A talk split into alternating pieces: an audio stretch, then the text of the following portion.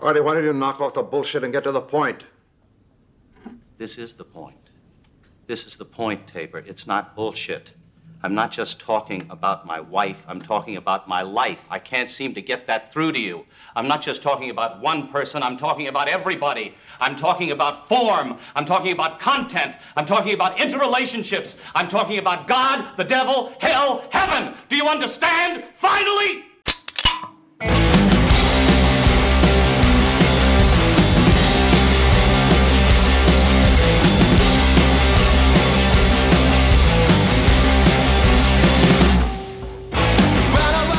Começamos mais um episódio dos Off, episódio de número 32, rapaz. Oi. Chegamos no 32. O, o número do lendário Magic Johnson. Gostaria de ressaltar.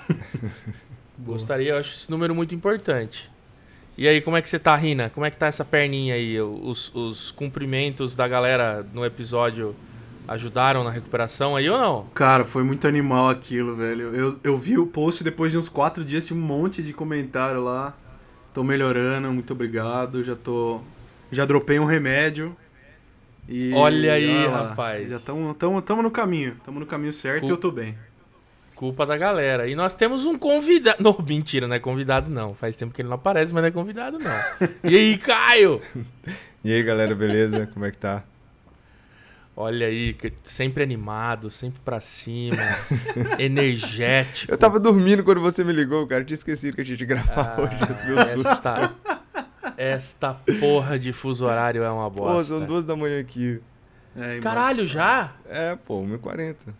Vamos logo então que o Caio precisa dormir. Não, A Booking precisa do desenvolvedor 100% pleno para conseguir faturar trilhões de dinheiros. Então, eu quero começar antes de qualquer coisa, mandando um salve, pra, mais um salve pra galera Dev na Estrada. Daqui a pouco a gente vai começar a cobrar pelo horário aqui que a gente fala deles. Mas, cara, eles, eles fizeram de fato um cut daquele, daquela zoeira que eu e o Rina fez. A gente cantou Andei, andei. Eles fizeram a introdução do episódio 20 deles. A pergunta é: será que o 21 também vai ser assim? Não sei. Espero que não. Aquela abertura é muito feia. Só falta uma coisa uma- agora. Ah, A página de About Me. Putz, cara, é verdade. Pessoal do Dev na Estrada, faz um sobre aí. Não é- Porra, pede, pede pra uma agência fazer tal. Eu sei que o web é difícil e tal, mas Casa de Ferreira. faz uma, faz uma pagininha de sobre aí pra gente ver e tal. Enfim, mas é legal. Parabéns pra galera. Bom, essa semana é, aconteceram algumas coisas aqui. Como a gente vai fazer um lance meio papum de novo, eu vou puxar já o primeiro link. O primeiro link é de um projeto, na verdade um serviço barra projeto, chamado Greenkeeper, que eu tava dando uma olhada hoje. É, o pessoal por trás desse projeto é o mesmo pessoal daquele Ruri. É, a gente vai linkar aí também pra quem não, não conheceu, que é bem bacana. E a ideia do projeto é você você manter as dependências do teu módulo NPM sempre atualizadas de forma automatizada. Então toda vez que é, tá, é, tá desatualizado o- as tuas dependências, esse cara, a- de- depois que você instalar, ele vai mandar um pull request mudando o seu package JSON com a versão certinha e tudo mais. É, eu achei isso muito interessante, muito bacana automatizar esse tipo de coisa e, e vale a pena dar uma olhada aí. É, o segundo e, e link. tem também. Tem também um. Tem também, Rina, um, seguindo ainda ferramenta de. de- de- ferramenta que foram, foi lançada e tal, ferramentas legais. O Zeno lançou uma bacana, né? Foi. É, hoje eu tava dando uma olhada nesse cara também que o Zeno lançou. Eu não sei se ele lançou hoje, mas eu vi hoje. É a Clipboard.js. É, é uma abstração que faz com que é, você consiga copiar pro, pro clipboard sem depender de flash, né? Então, antigamente, até pouco tempo, só era possível fazer isso através do, de uma API do Chrome lá, que era específica do Chrome. Mas é, agora, dia 1 de setembro, se não me engano, foi lançado o Firefox 41. E ele liberou uma API para fazer a mesma coisa, então o Zeno foi lá, muito sabiamente, é, fez, a, fez essa abstração aí. Código bem bacana também, ele fez tudo em S6 e tal. E o, e o fallback dele nada mais é do que um text area lá invisível. que onde você consegue forçar o, o, o a- você escuta o Ctrl C e o Ctrl V do teclado do usuário e consegue capturar isso daí. É bem interessante, é uma coisa que eu tava até falando com ele hoje, que é- eu tinha um projeto totalmente parado a uma cara aqui na minha máquina que faria exatamente isso, mas não não não fiz pra suporte pra Firefox, mas pô, ele executou de forma super bacana, tem até uma paginazinha toda bonita e tal. Tem, o Zen tem paciência pra essas coisas, não tem. vale dar um confere. Boa. E você, Caio, tem alguma coisa pra gente aí ou não? Bem, uma, uma novidade não tão novidade mais, né? Já que a internet se move aí na velocidade da luz. O Safari 9 lançou junto com. Não sei se. eu- Acho que é o Safari 9. É, foi lançado aí junto com o iOS novo e com ele algumas APIs aí interessantes no nosso Safari que não evolui tão rápido quanto os outros navegadores, mas tem muita coisa bacana. Uma das coisas que eu achei mais bacana do Safari, de- desse novo Safari, é o Backdrop Filter, que é essa possibilidade da gente finalmente né, dar um, é, aplicar um filtro como se fosse no background de um elemento, que antigamente era impossível. Então imagina você querer dar tipo um, um blur é, apenas no background daquele elemento. Hoje em dia a gente já pode fazer isso com o Safari novo. E eles não só executaram isso, como também já propuseram uma especificação para W3C. Então a gente espera Uhum. que os outros navegadores abracem. Tem uma outra pica bem legal também que chama o CSS Scroll Snapping, que é quando você dá um, um scroll e ele faz com que o elemento ele não fique pela metade, é, não ele, ele não apareça pela metade no scroll, ele sempre apareça por inteiro. Então você diz o, qual elemento você quer que ele apareça por inteiro, então quando você dá uma scrollada nele, esse elemento nunca vai ficar pela metade, ele, ele meio que desce ou sobe um pouco e dá um bounce e sempre fica inteiro nele. É, o Responsive Design Mode também no Safari para a versão nova do Mac, que é bem legal para quem trabalha com web mobile, por exemplo. O Web Spectrum também foi completamente refeito, tá muito, muito, muito diferente do Safari antigo, tá bem melhor. E mais coisas novas também para o ECMAScript 2015, antigamente chamado de ECMAScript 6. A gente aí vai ter agora classes, computed properties, weak sets, number objects, o template literals e mais um monte de coisa. Tem mais algumas, um monte de coisa também, vale a pena dar uma conferida, a gente vai colocar o link para vocês da documentação completa de tudo que o Safari 9 está tá disponibilizando para a gente. E tem também uma coisa boa, várias e várias e várias é, regras CSS perderam prefixo, então menos gambiarra no nosso código. Sabe uma coisa que eu gostei bastante desse update dos caras? É, eles começaram a colocar uns, uns seletores de CSS4 fodões, assim, saca? Tipo, Nlink, tem um, eles colocaram o Matches, o Not, saca? Eu acho também que é bem bacana dar uma olhada. Bem legal. E vale também ressaltar que junto com essa, junto com esse Safari novo, a Apple lançou uma API é, de Adblocker. Então agora você pode desenvolver uma, um aplicativo para iOS e esse aplicativo ele vai se comportar como se fosse um, um bloqueador. Ele pode bloquear ou não determinados requests que o Safari faz é, para a internet, né?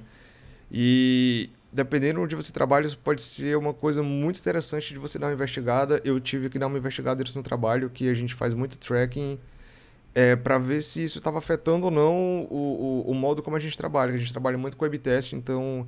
E logo quando foi lançado o Safari, o iOS 9, esses aplicativos de, de ad blockers eles foram para o topo da App Store e tem uma galera boa já usando. Então vale a pena se você trabalha com tracking e esse tipo de coisa, vale a pena dar uma baixada em todos esses aplicativos e ver como a sua aplicação está funcionando, para ver se nada está sendo bloqueado e se você está capturando os dados da forma que você deseja.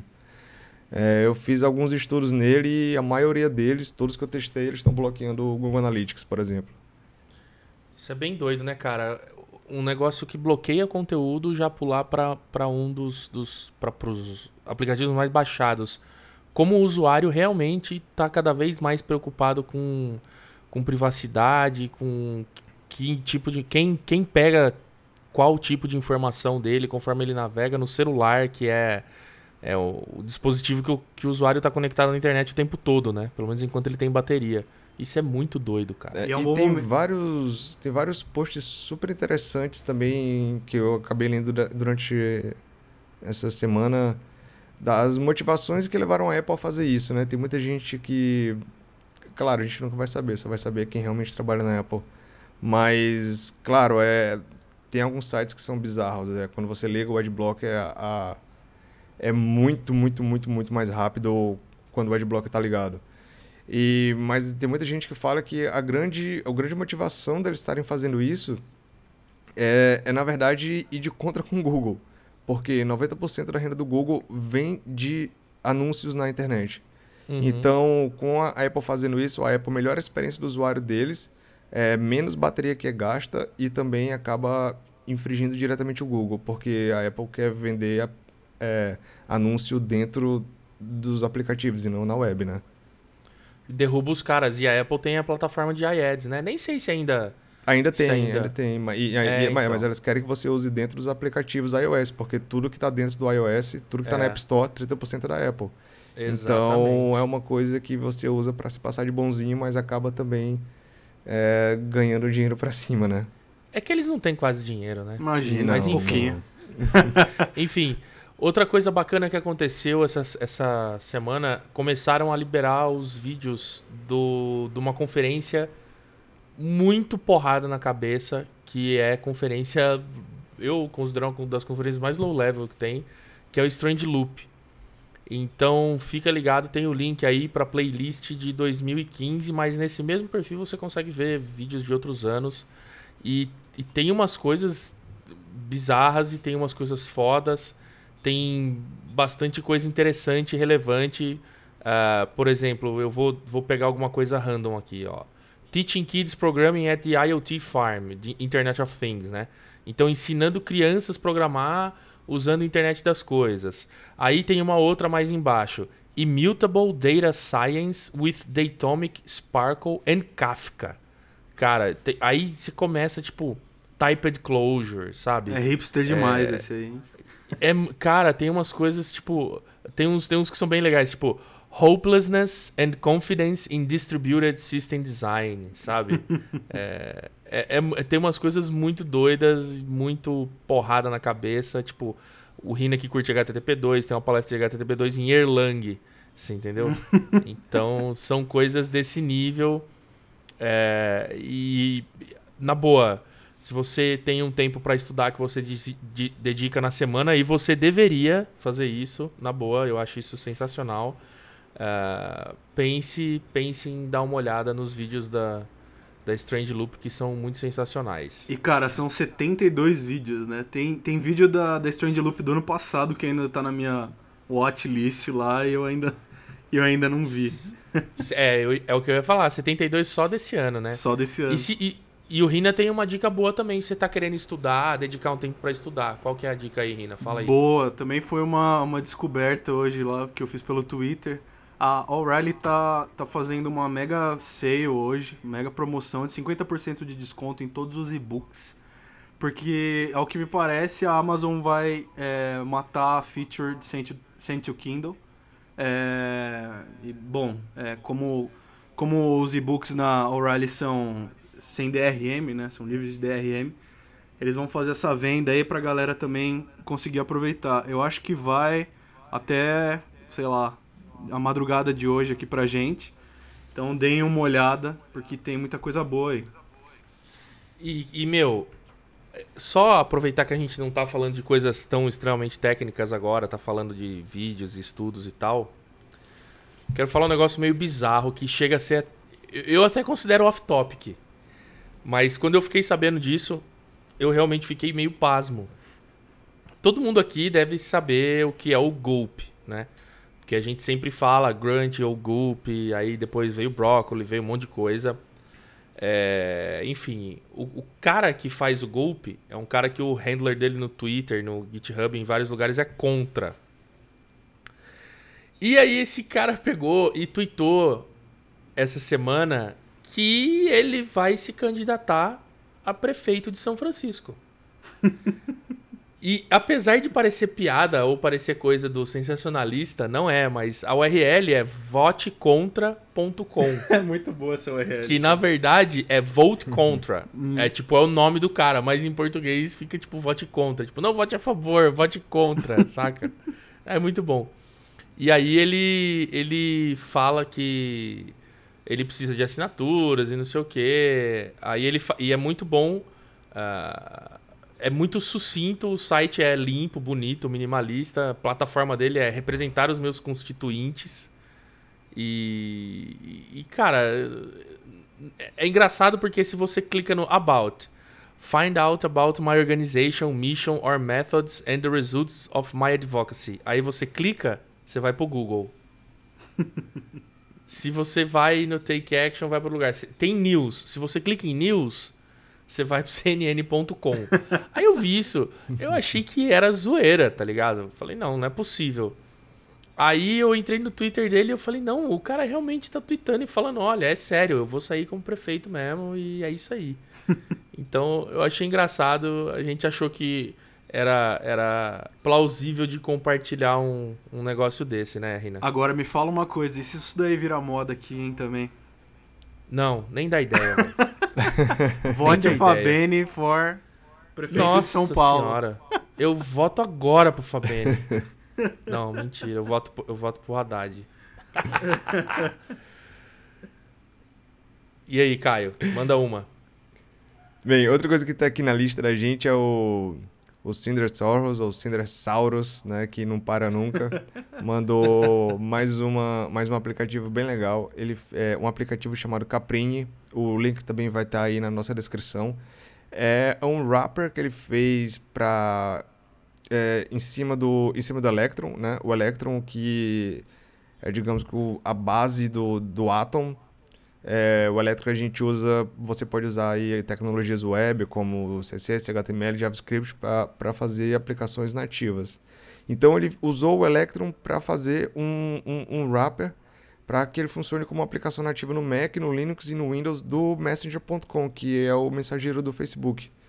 Então é muito legal, você baixa ele, deixa rodando no seu dock, então deixa rodando na sua barra de tarefas no Windows e ele vai te avisar, vai te dar notificações, você pode usar ele como se fosse uma aplicação nativa, bem, bem, bem legal. E o legal é que o código é muito simples, né? Porque é literalmente um, um wrapper que ele criou, então ele é, é a mesma ideia de, de um iframe, assim. Então você tem um iframe lá pro site, mas ele é muito smooth e tem inclusive até notificações e tudo mais. Ficou bem bacana esse app aí, cara. É verdade, eu aconselho muito a galera a dar uma, uma lida no código que é, é super, super, super simples, pouquíssimas linhas de código. Para quem tava com medo e achava que usava Electron alguma coisa de outro mundo, dá uma olhadinha no código, cara, que é muito simples, tem muita pouca linha de código. E é bem legal, e dá para você fazer várias e várias aplicações com o Electron, é muito, muito bom. Muita gente está usando ele. Entra na página do Electron também, dá uma olhada em quem está usando para você dar uma inspirada. Vale, vale muito a pena dar uma olhada. Que tá linkado aí também. E é a possibilidade do pessoal que faz web fazer aplicativos também. Isso é bem, bem surreal, assim, hoje em dia, mas. Quer dizer, parecia surreal há um tempo atrás e hoje em dia é bem comum.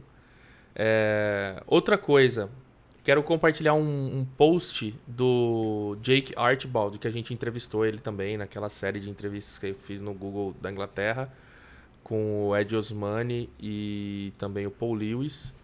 Ah, ele fez um post no começo de setembro, no começo desse mês, muito bacana, muito legal, sobre responsive images, então anatomia de imagens responsivas. E ele faz um negócio super legal.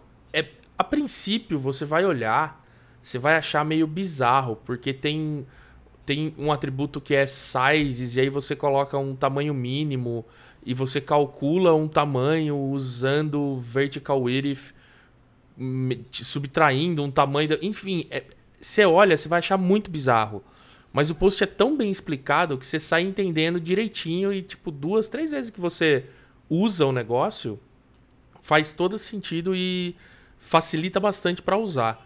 Então, é um texto que não é tão longo assim. Geralmente ele faz uns textos bem longos, ele explica absolutamente tudo. Esse nem é tão longo assim, então vamos sem preguiça E, e eu recomendo bastante vocês darem uma lida nesse cara, Anatomy of Responsive uh, Images. Como um complemento disso daí, Daniel, tem uma palestra que o Sérgio da Kaelon é, deu esse ano que eu vi sobre imagens responsivas que é a mesma, mesma ideia, assim, é, é um pouco mais a fundo, mas ele vai caso a caso. Por que, que escrever com CSS é mais complexo do que no HTML, a sintaxe, etc. É uma das palestras mais legais que eu vi esse ano, a gente vai linkar aí também. É, eu vi essa palestra também no Encontro Local Web. É, é muito sensacional, cara. É, é, é mais ou menos assim. O conteúdo é bem parecido, mas os dois explicam, explicam de maneira formidável o assunto. E é isso. Já? Ah, acabou. Chip? Ô, louco! Porra, o negócio é esse, cara. Esse- cara, o episódio anterior foi um dos mais elogiados pela galera. E eu acho que é isso que a galera quer. Episódios curtos, densos, com bastante coisa pra eles estudarem e, e- e descobrirem. E vamos, vamos seguir nessa linha que, que o Mas agradece. A galera agradece. Eu acho, fica, fica legal da galera escutar, né? E, tipo, dá pra escutar todos. Não fica aquele negócio, Sim. escuta metade, depois até esquece, né? E É falem verdade. o que vocês acham também, né? Sempre dão uma comentada ali, ver se a gente tá no caminho certo, pelo menos. Exatamente. E como o Rina perdeu aí, abandonou um remédio por causa da mensagem de vocês, manda mais mensagem que ele só tem mais 18 remédios pra ele abandonar. 42 só. E manda, e manda um beijo pro Caio pra incentivar ele a gravar mais, mesmo, mesmo apesar do, do fuso horário. Que a gente Não, não, não, agora eu tô de volta. O problema é que minha família tava aqui, é por isso que eu não tava E- gravando. Proponho, proponho a hashtag Volta Bruno. Volta Bruno, Pô, rapaz. Cadê? Bruninho tá- Onde tá está fazendo Bruno. Pá? Ó, porra, velho. Brunão, mano. Ô, Brunão, se você ouvir esse podcast, volta pra gente, cara. Volta, senão é justa causa, velho. Falou, pessoal. Abração pra vocês. Valeu, galera, abraço.